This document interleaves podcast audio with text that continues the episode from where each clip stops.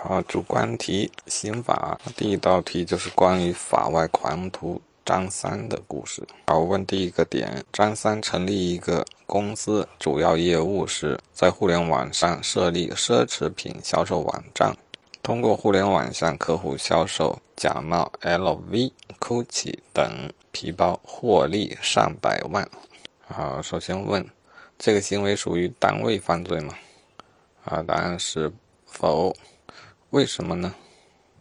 参考答案直接这么说：说这个公司是售假公司，主要业务就是从事违法犯罪活动，所以不属于单位犯罪。好，现在问他犯几罪？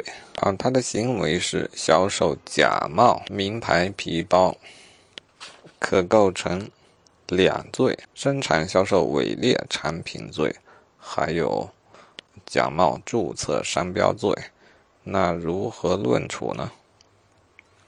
从以重罪论处。